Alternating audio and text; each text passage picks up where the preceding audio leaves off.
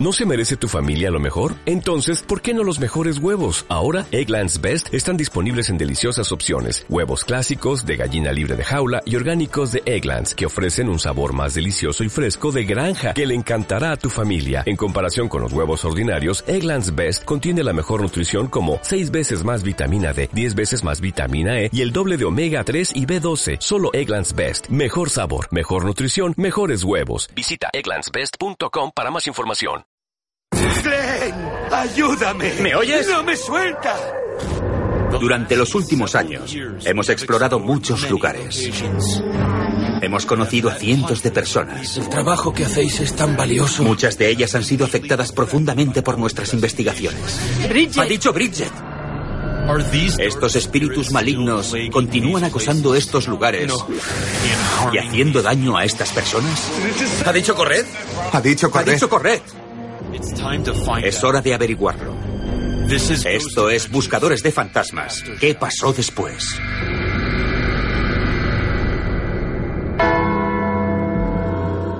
Salem, Massachusetts, es una ciudad que está impregnada de energía mágica proveniente de hechiceros como nuestro amigo Christian Day. En el 2011 viajamos hasta aquí para investigar la casa de la bruja y el restaurante Liceo, que nos proporcionaron las pruebas más profundas que hemos recibido. Bridget. Bridget. Ha dicho Bridget. Fue aquí donde conocí a Christian Day, un hechicero que está profundamente conectado con los espíritus y la ultratumba a través de rituales mágicos. Le hemos llamado para obtener un mayor conocimiento de estas conexiones desde nuestra investigación. Hola. Me alegro de verte. Yo también. ¿Cómo estás? Muy bien. Dime, Christian, ¿por qué la gente le teme a los rituales mágicos? Pues porque funcionan. La magia nos da el poder de tomar el control de nuestra vida. Y por ello atrae a personas que son capaces de tomar el control y algunas veces a personas que probablemente no deberían hacerlo. Sabes, la idea de la magia es que somos capaces de manifestar una energía en el mundo que lo cambia todo a nuestro alrededor. Y eso es muy poderoso, pero también es muy amenazador. Cuando estuvimos en Salem, investigamos los juicios de las brujas de Salem y en particular el de Bridget Bishop, que creo que fue la primera a la que ejecutaron.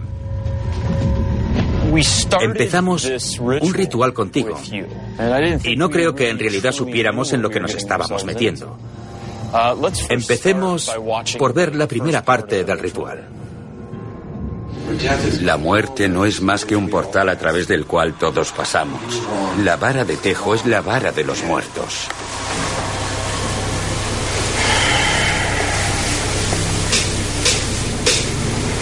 Abre la puerta, abre el camino, tráenos a los espíritus esta noche. Con tres gotas de mi sangre, hicimos nuestro un antiguo sacrificio de sangre. No sacrificamos niños. Y ahora cada uno de vosotros enfrentará su mortalidad a su manera, ya que cada uno de vosotros aquí esta noche va a morir algún día. Para esos espíritus que buscáis, tú mira a los ojos a tu propia mortalidad. Christian, aceptamos participar en el ritual. Tras el ritual, yo diría que quizá nos alineamos un poco más profundamente con el mundo de los espíritus. Que los espíritus te vean como a uno de los suyos, una criatura del otro mundo. ¿Nos lanzaste un hechizo aquella noche? Naturalmente. Quería que cada uno de vosotros se alineara en comunión con los espíritus de una manera que entendierais a qué os estabais enfrentando. Una cosa es experimentar con dispositivos, pero entonces cruzasteis a un lugar donde interactuasteis directamente. Y es muy poderoso. Y cuando estuve en vuestro programa y me acerqué a Aaron y le dije, sabes, tú eres el gracioso, pero en realidad eres el que más poder tiene para ordenar a los espíritus y hacerte cargo y ser el protector de estas otras personas. No le infles el ego. Puedes ver esto como una broma, pero también serás lo que veas ante ti cuando te enfrentes a tu propia mortalidad. ¿Eres amigo de Bloody Mary? Bloody Mary ha sido una gran amiga mía durante 10 años. Él cree que Bloody Mary le lanzó un hechizo. ¿Para acostarse? No. Vale, porque eso es lo que Él hace. también lo necesita. Que a ella se le da bien eso. Sí, podrías... De acuerdo, cuando investigamos su casa, Aaron cree que Bloody Mary lanzó una especie de hechizo en su ritual antes de la investigación que le afectó durante meses. Otra persona que ayudó en nuestras investigaciones es la reina del vudú, Bloody Mary. Cuidad de mis amigos, mis espíritus. Investigamos su casa en 2013 y Aaron no ha sido el mismo desde entonces. Acabamos de entrevistar a tu amigo Christian Day. Él hace rituales de magia, tú haces vudú. Y por eso me gustaría seguir tus pasos en este programa, porque podremos conocer más profundamente estos rituales que haces. Y sabes, eso nos ayuda. También le dará un cierre a Aaron. Lo que todo el mundo tiene que entender es que estos rituales que hacemos ante la cámara en el programa Son reales. no son fabricados, no son para el entretenimiento. Tú abres un portal al mundo de los espíritus y nos puede ocurrir cualquier cosa y nos ocurre. Antes de entrar en tu casa, que fue una de las experiencias más locas y perdona mi lenguaje, más jodidas, ¿Puedes decir eso? no para mí, pero sí para Aaron y Nick. Aaron afirma que algo en la casa le afectó durante los meses posteriores. Cuando abandonamos tu casa y el encierro, yo estuve asustado durante mucho tiempo. Durante nueve meses tuve la peor de las suertes. Me deprimí muchísimo, hasta el punto de quedarme paralizado. No podía salir de este fango tenebroso, como lo llamo yo. No hacía más que ver mi muerte. Me veía conduciendo por la carretera con mi amigo Bacon y un coche en dirección contraria chocaba contra nosotros. Así que estaba asustado hasta el punto de que incluso dejé de conducir. No salía de mi casa. Estaba en tal estado que me costó nueve meses de una depresión realmente grave. Y lo que hice fue quedarme metido en mi concha y dejar pasar el tiempo. ¿Te hiciste alguna limpieza? Yo no me hago limpiezas, pero esta vez, como a los siete meses, llamé a una íntima amiga mía. Es practicante de la Wicca, es muy buena con las auras, y vino a mi casa y me limpió ese fango tenebroso. Tras nueve meses, empecé a sentirme mejor. Ayer vi el episodio en mi casa y de repente en ese episodio, cuando las luces empiezan a parpadear y los libros se caen de la estantería, todas las luces de mi casa, de la cocina, empezaron a hacer... parpadeaban. Me asusté mucho, fue una locura. Así que desde luego que conozco el poder del vudú, desde luego que sé que te puedes meter en un problema grave. Yo te lo advertí. En el año 2013, investigamos la residencia de la reina del vudú, Bloody Mary, situada en Nueva Orleans, Luisiana. Aquella noche nos dio acceso al mundo de los espíritus para ayudarnos a interactuar con lo desconocido. Yo abrí el portal Y nosotros te lo pedimos. Cuando participamos en un ritual, lo pedimos y entendemos las consecuencias. Pero yo solo convoqué a los espíritus habituales de mi casa, los del sur, los del norte. Incluso convoqué a algunos con los que interactúo constantemente. Estaba diciendo las palabras y Nick, que estaba al fondo, interrumpió muy alto. Y los malevolentes también. Y él fue quien se llevó el mayor embate. Incluso se lo dije después, le dije, tú eres quien lo pidió. Y contestó, tiene razón.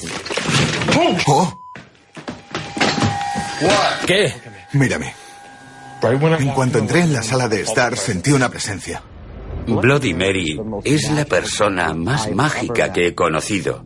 Y su poder es con los espíritus. Cuando investigamos su casa, les ocurrieron cosas a Aaron y a Nick que son parte de nuestras pruebas más convincentes. Billy, muéstranos ese clip. Espíritus del sur, espíritus del fuego.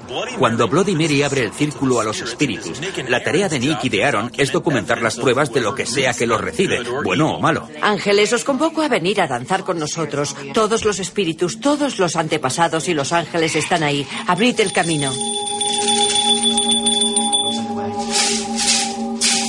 Los antepasados de tu familia que han estado aquí antes, por parte de tu padre y tu madre, y aquellos que aún no han nacido. Tenemos a Madame Lori, tenemos a Julie y tenemos a muchos que quizás no sepan su nombre. Han estado aquí antes y nos siguieron a casa. Ahora os pedimos que vengáis otra vez. Mary conectó específicamente a Aaron con sus antepasados. ¿Eso es peligroso? Todo trabajo espiritual es peligroso. Lo sé. Lo que ella hizo con Aaron no es muy diferente a lo que hice yo. Fue una conexión con el mundo de los espíritus.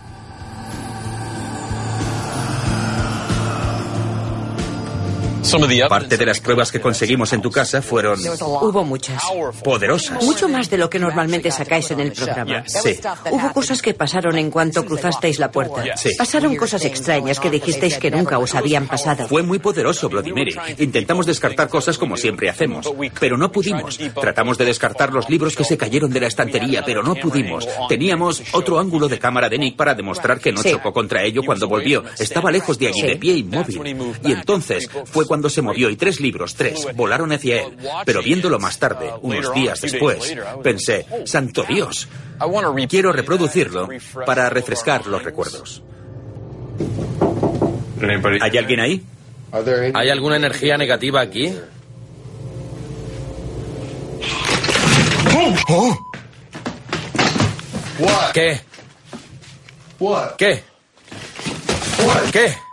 ¡Santo! Tío, las luces se apagan y se encienden. Todo se mueve por todas partes. Algo me ha gruñido ahí.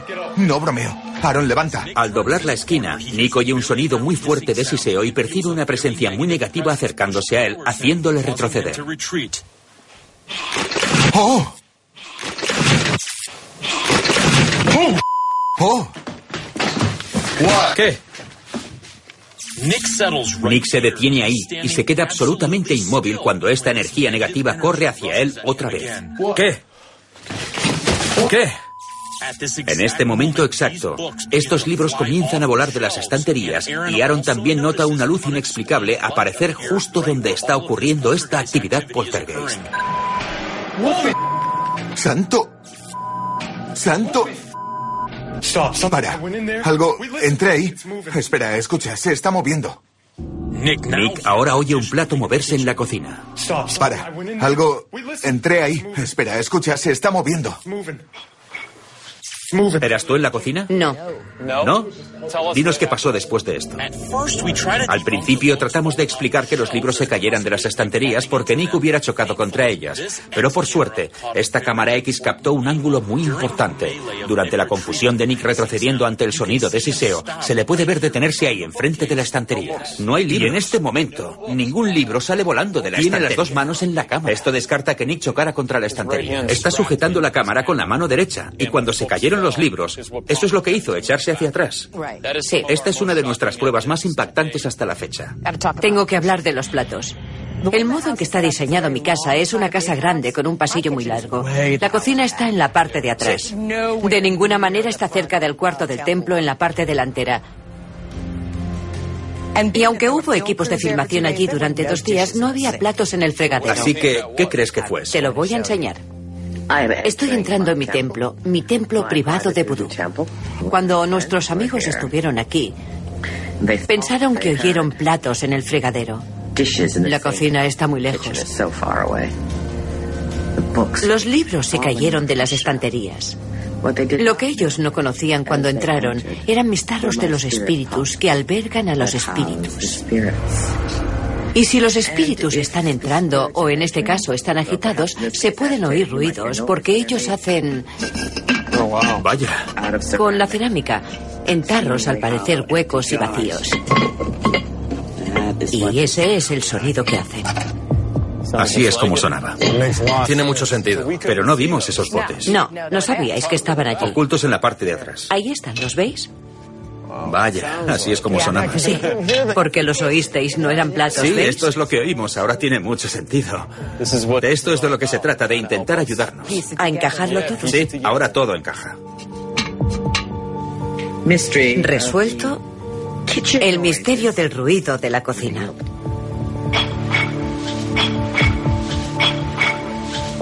¿Qué es un tarro de los espíritus? Son tarros gobi. En el vudú y en muchas tradiciones, pero sobre todo en el vudú, coges un tarro vacío, pero no está vacío.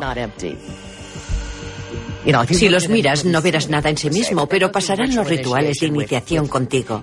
Si estoy haciendo una consulta, una sanación, una limpieza, lo que sea que esté haciendo, mientras estoy sentada en mi cuarto del templo, alimento los tarros, un poco de ron, lo que sea, y les doy alojamiento temporal a los ángeles, a los ancestros, quien quiere que sea el que venga a ayudarme con la lectura.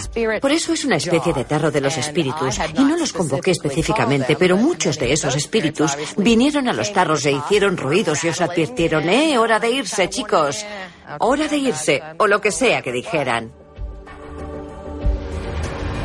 Espera, escucha, se está moviendo.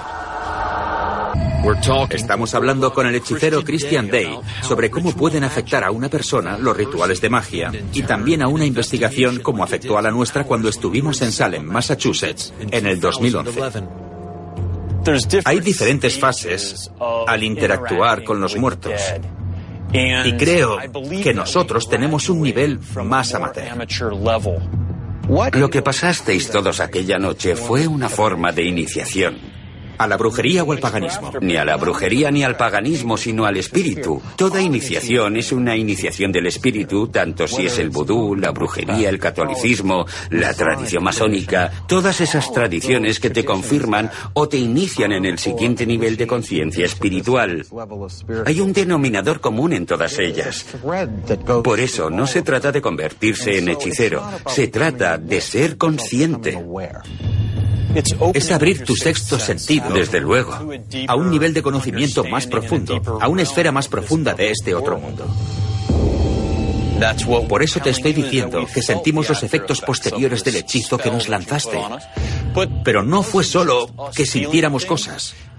Fue que recibimos pruebas muy, muy convincentes y concretas de Bridget Bishop.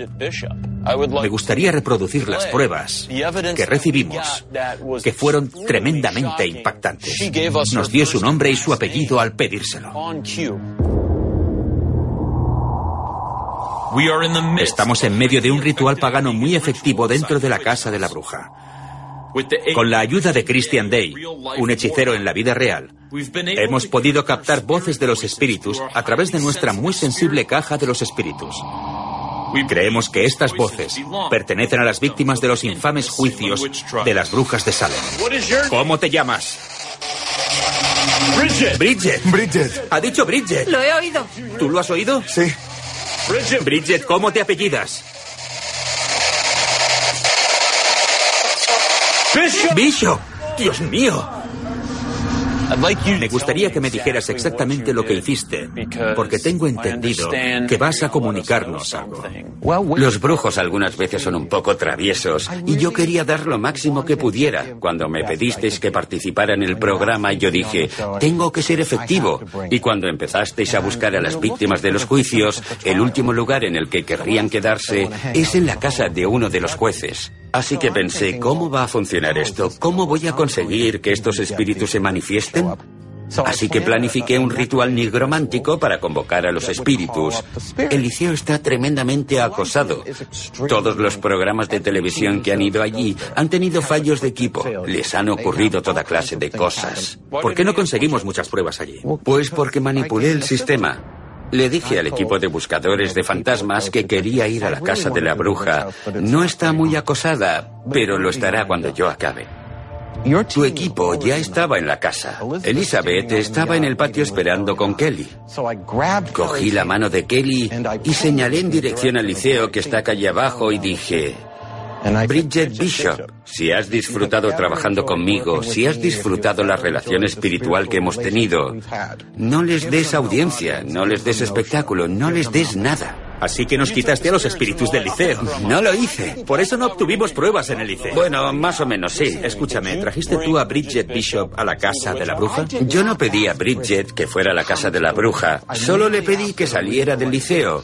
Pero ahora en retrospectiva, ¿a qué otro lugar iba a ir? Y como vi en la televisión, lo que por supuesto no sabía hasta que lo vi, todo vuestro equipo empezó a volverse loco cuando entramos en la habitación. Sí, eso pasó, es cierto. Los hechiceros somos imanes para la energía. Cuando entramos en una habitación hacemos manifestarse lo que hay allí. Sí, tuvimos que desconectar el dispositivo porque se estaba volviendo. Naturalmente. Y no había hecho nada hasta que apareciste con Kelly.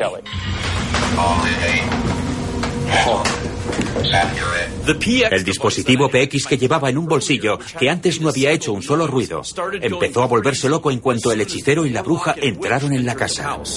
No quise interferir en su ritual, así que lo apagué.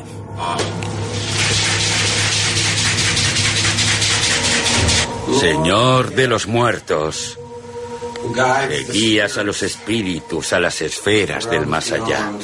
Da a las personas que están aquí esta noche visión de lo que hay entre estas paredes, porque la muerte no es más que un portal a través del cual todos pasamos. Yo me divierto haciendo esto. Algunos que vieron el programa no entendieron por qué nos estábamos riendo. Es porque cuando la voz de Bridget salió de la caja... ¡Bridget! ¡Bridget! ¡Ha dicho Bridget! En lo único que podía pensar era en lo que acababa de hacer, fuera en el patio. Así que por eso tenías esa expresión. Quería que la caja de la bruja se llevara toda la atención. ¿Crees que era Bridget Bishop? Desde luego. ¿Crees que era su espíritu el que se manifestó? Por supuesto, por eso fue tan genial. No solo demostramos la existencia de los espíritus en ese episodio, demostramos la existencia de la magia. Hicimos que ocurriera. Tomamos un lugar que no estaba embrujado y lo embrujamos. Tomamos un lugar al que ninguna víctima de los juicios a las brujas iría. Y ella vino de visita. Hemos visto interacciones emocionantes entre el mundo espiritual y nosotros amplificadas con la ayuda del hechicero Christian Day y de la reina del vudú, Bloody Mary. Nos han llegado noticias de que investigadores a bordo del USS Hornet han estado teniendo más interacciones personales con los espíritus del barco desde nuestra investigación. El USS Hornet combatió en más de 100 batallas. Y también fue la última parada para más de 300 hombres. Sabemos que la guerra puede dejar efectos duraderos en las personas que participan en ella. Y como averiguamos durante nuestra investigación en el USS Hornet, los efectos de la guerra duran hasta mucho después de que la carne y los huesos hayan desaparecido. Lo que queda atrás es una energía paranormal masiva. Oh, algo me ha atravesado el cuerpo, tío. Que le jodan a esto, tío. Las hermanas gemelas Chris y Heidi Scheid han tenido intensas experiencias en el USS Hornet con estas almas atrapadas desde nuestra última visita. Nos sentamos con Chris para hablar de una nueva tragedia descubierta recientemente a bordo del barco. ¿Qué tal estás? Estoy bien. ¿Aún trabajas allí? Así es. ¿Cuánto tiempo llevas? Dios, probablemente desde, creo que desde el 2007. ¿Tuviste algo que ver con el descubrimiento de otro suicidio que ocurrió en la zona del castillo de Proa? Porque me pareció muy interesante lo que habéis descubierto sobre esto. Tuve que ver en el sentido de que fui yo quien vio allí a... ¿Viste a la entidad? La vi, sí. ¿En el castillo de Proa? Sí. ¿Crees que esta es la entidad que fue descubierta recientemente? ¿La del antiguo tripulante? Eso creo. ¿Qué pasó? Hace como un año estaba en el castillo de Proa y miré hacia arriba, hacia la zona de alojamiento de los marineros, que está arriba del todo, y vi a un joven, yo diría como de 19 o 20 años, con el chaquetón de marinero. ¿En serio? Y un gorro, e iba caminando, y pensé, ¿quién es este? ¿Hay alguien trabajando ahí arriba? Pero se notaba, en fin, tenía un aspecto muy oficial de marinero y no era alguien trabajando, no era un guía. Miró detrás de él y desapareció. Casi sería mejor intentar decirles que la guerra ha terminado, que ya no hay guerra, ¿sabes? Que se pueden ir si quieren. ¿Crees que ese es un objetivo? Lo es y debería serlo. Tengo que decirte que les gustas porque te hemos mencionado a veces y siempre ha pasado algo. Y no sé qué significa eso. ¿Pasan cosas cuando me mencionáis? Bueno, sí, pasan. Hablo de la actividad. Sí. Cuando hay actividad, ¿qué clase de actividad reacciona ante mi nombre?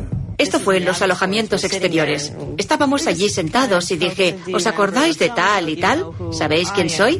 Sí, también decimos, apaga la linterna si quieres, Jack. ¿Puedes volver a dar la luz, por favor, Jack? Oh. ¿Puedes volver a dar la luz? ¿Puedes volver a dar la luz? ¿Puedes volver a dar la luz?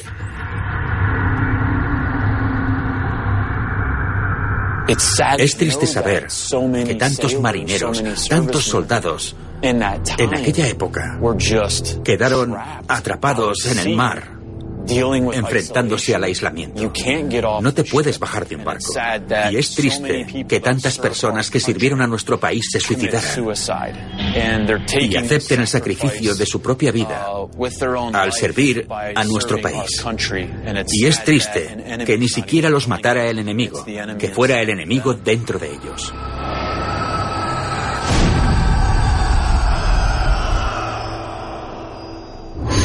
Gary Horbo es un trabajador voluntario educativo en el USS Hornet y veterano de la Marina.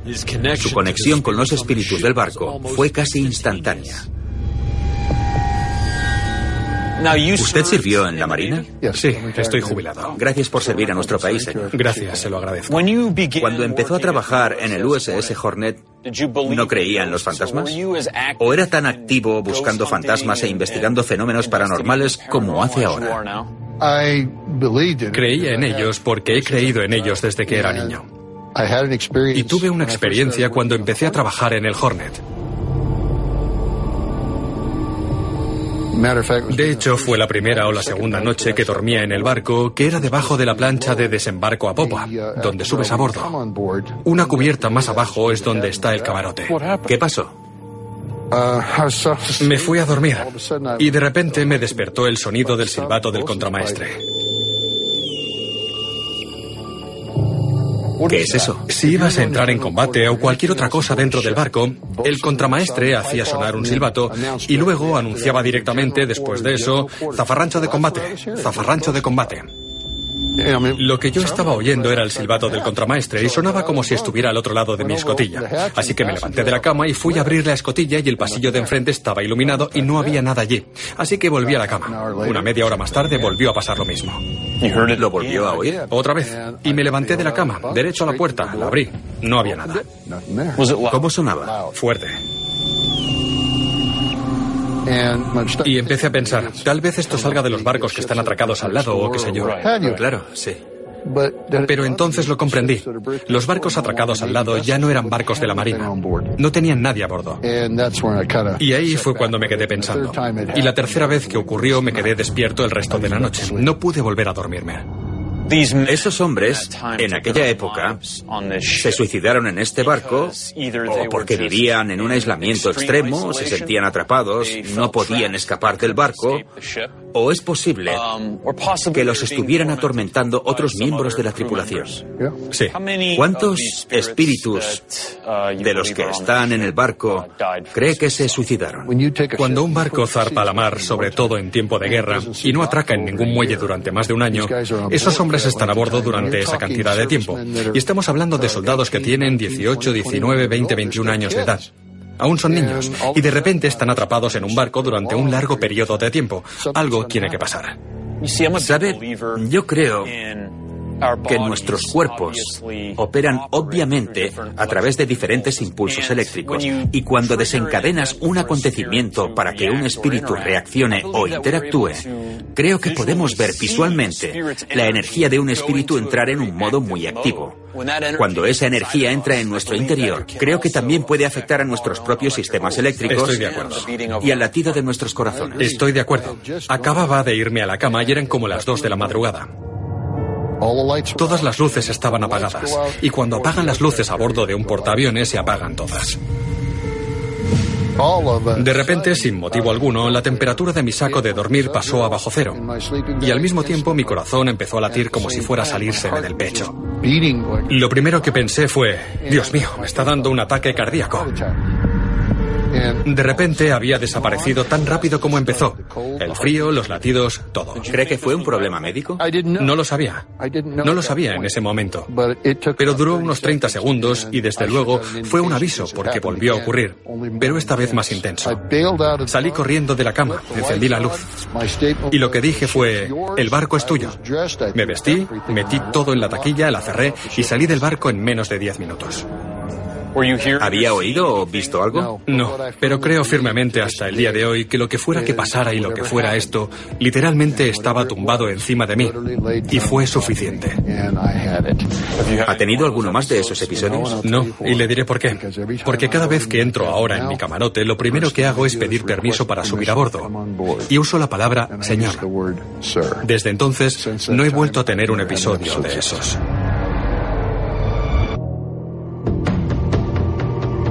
La hermana gemela de Chris, Heidi Shave, es la directora educativa en el USS Hornet. Ha venido a discutir cierta actividad que está ocurriendo en el barco desde la última vez que la vimos. Hola. Hola. ¿Cómo has estado? Bien, ¿qué tal tú? Bien. Cuando fuimos allí, ¿cuándo fue eso? ¿En el 2011? Esa fue la primera vez que retrocedimos en el tiempo para servir a la Marina buscando fantasmas. Es cierto. ¿Y qué tal ha ido todo desde que nos fuimos? Sabes, ha sido muy emocionante. Estamos teniendo mucha más actividad. Noté cuando investigasteis en el 2011 que usasteis una alarma.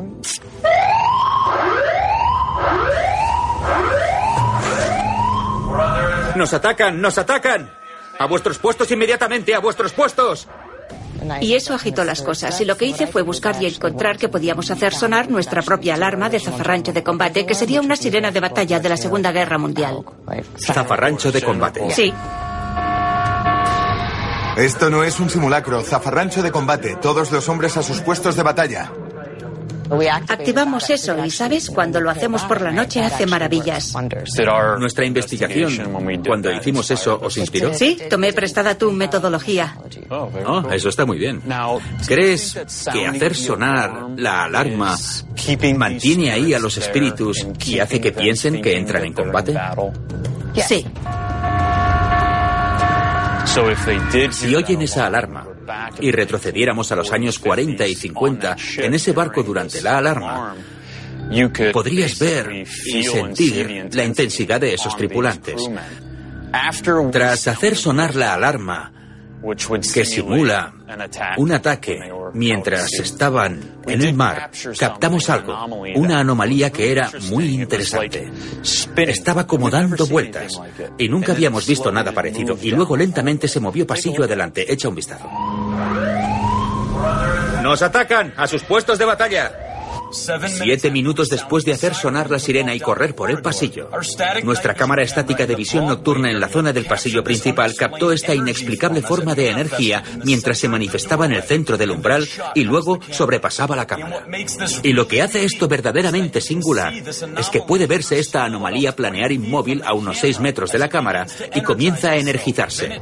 Luego gira como un tornado con la luz resonando desde el centro y se dispara hacia la cámara. Jamás habíamos captado ni visto algo como esto. ¿Era esta forma de energía un espíritu tratando de manifestarse durante el pánico creado al hacer sonar la alarma, indicando que el barco estaba siendo atacado?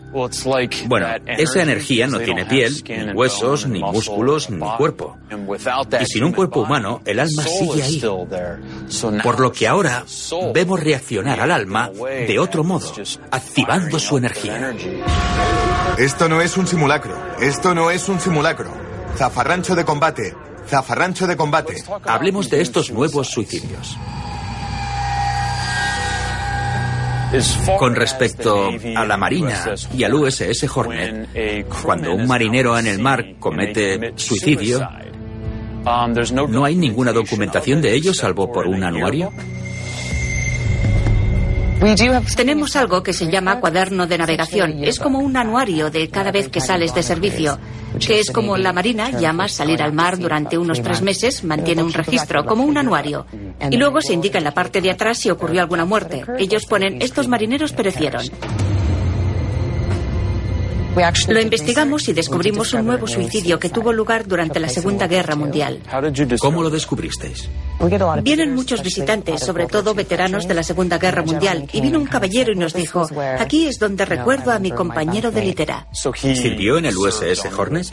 Así es, y muchos hombres nos cuentan historias. Es estupendo porque es información oral que no se puede reemplazar. Así que nos contó eso. Luego, a través de la investigación, pudimos confirmarlo. ¿Os dijo que su compañero de litera se suicidó? Lo hizo, sí. Es asombroso. Hemos estado hablando con los empleados del USS Hornet sobre la intensa actividad paranormal a la que han estado expuestos en el barco. Gary Horbow nos cuenta otro suicidio más reciente de un miembro de la tripulación con quien él tenía una relación personal y que ha salido a la luz después de nuestra investigación. ¿Conocía a uno de los miembros fallecidos en la tripulación que se suicidó allí? Conocí a ese caballero muy, muy brevemente. De acuerdo. ¿Lo vio colgarse? Sí.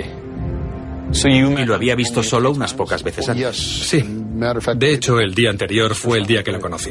Gary, ¿sabe por qué se suicidó en el barco? No, no puedo.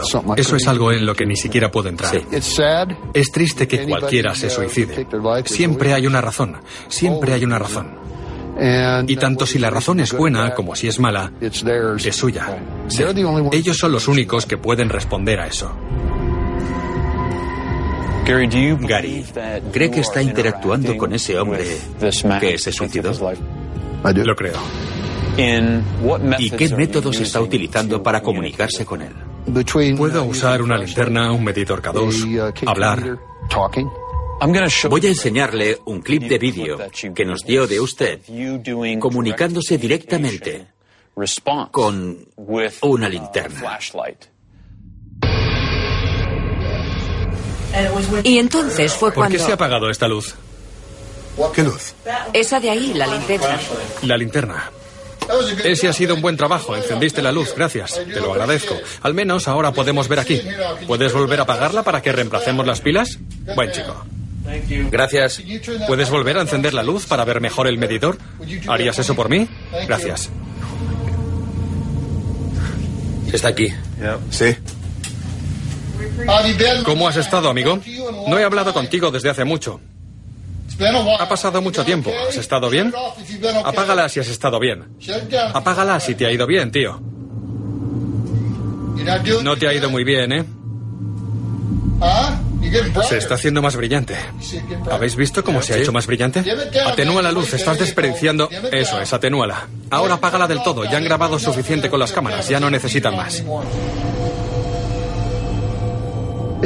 Continúa durante mucho más tiempo. Aquella noche pudimos averiguar mucha información haciendo eso. Y se lo agradezco mucho porque ayuda en diferentes zonas del barco, porque sé que está ahí.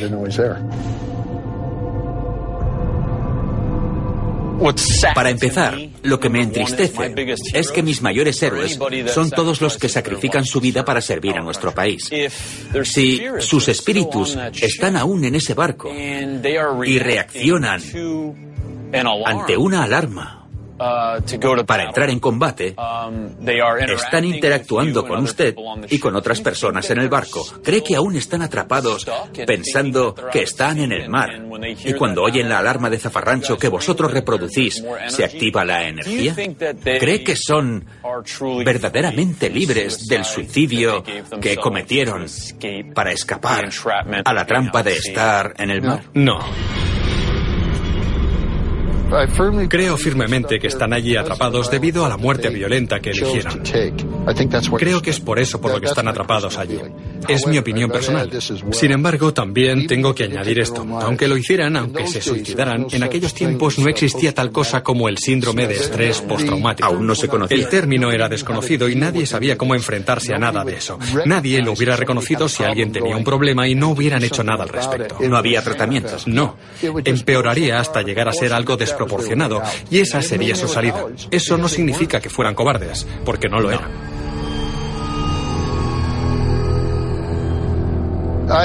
Creo firmemente, y nadie me hará cambiar de opinión, que todos en ese barco fueron héroes. Cada uno de ellos lo fue. No me importa cuál fuera la razón para matarse. No me importa lo que hicieran en ese barco. Aún así sirvieron al país. Y en cuanto a mí respecta, creo firmemente que todos fueron héroes. Todos son héroes. Sí. Y usted los está ayudando. Eso espero. Eso espero. Disfruto estando allí. Disfruto el tiempo que paso con ellos. Me divierto mucho. ¿Es por eso que va allí, Gary? Sí, sí. Yo serví a bordo del USS Bennington y la primera vez que subí a bordo del Hornet, que fue hace casi ocho años o más de ocho años, subí la pasarela. No había estado en un barco desde 1963.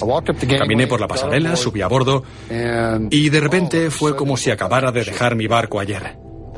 Los olores, todo, todo estaba allí. Lo reviví todo, como si no me hubiera ido y siguiera allí.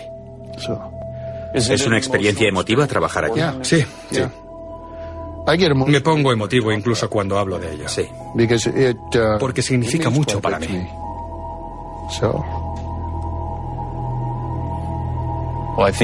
Pues creo que sus emociones nos están diciendo a todos y a los que nacieron hace 10 o 20 años, sus emociones están preservando la integridad de su servicio. Eso espero. Y sus emociones están preservando sus vidas individuales y el sacrificio que hicieron. Sí. Y creo que no se siente eso de verdad hasta que no ves a alguien que sirvió en un barco ponerse emotivo por ello. Y nos permite sentirlo un poco más que si solo lo habláramos. Te conviertes en parte de ello. Y no me he convertido en parte de ello porque subiera a bordo hace ocho años. Me convertí en parte de ello el día que empecé a servir cuando estuve en la guerra. Entonces es cuando me convertí en parte de todo esto. Y nunca lo abandonas. Claro. No puedes. No. A cada norteamericano le doy las gracias por estar allí. Y si están atrapados allí, usted está haciendo cosas para que sepan que está allí para ayudar. No está allí solo para guiar visitas. No está allí para enseñarle a la gente dónde está la sala de máquinas. Ni desde dónde lanzaban los torpedos. No. Está allí para ayudar a esos espíritus. Sí. Y espero estar haciéndolo. Sí, lo haces. Ese es el objetivo. Lo hace. Y todos los que están viendo esto ahora mismo le dan las gracias aunque no pueda oír sus voces. Todos los que están viendo esto y sobre todo las personas que han servido a nuestro país se sienten identificados y todos le están dando las gracias. ¿De acuerdo? Se lo agradezco mucho. Hemos visto que las personas pueden quedar profundamente afectadas por las interacciones con los fenómenos paranormales durante sus investigaciones. Me convertí en parte de ello el día que empecé a servir cuando estuve en la guerra. Entonces es cuando me convertí en parte de todo esto. Y nunca lo abandonas. Claro. No puedes. No. Incluso los miembros de nuestro equipo sienten los efectos mucho tiempo después de que las investigaciones hayan acabado. Durante nueve meses tuve la peor de las suertes. No hacía más que ver mi muerte. Pero profundizar más en estos acontecimientos y examinarlos más de cerca para poder entenderlos podría traer algún tipo de cierre.